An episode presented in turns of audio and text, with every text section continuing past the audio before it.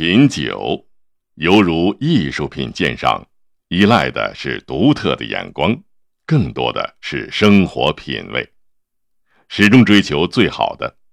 遇上张玉洁百纳干红，是我最美丽的邂逅。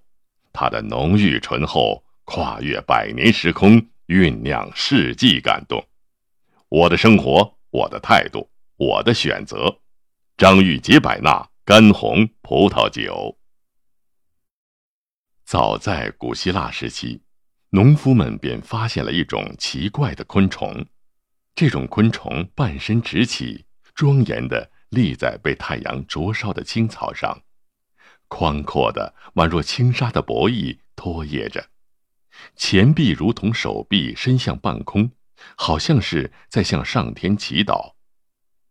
在农夫们看来，它就像是一个虔诚的修女，所以。后来就有人称之为祈祷者或者先知。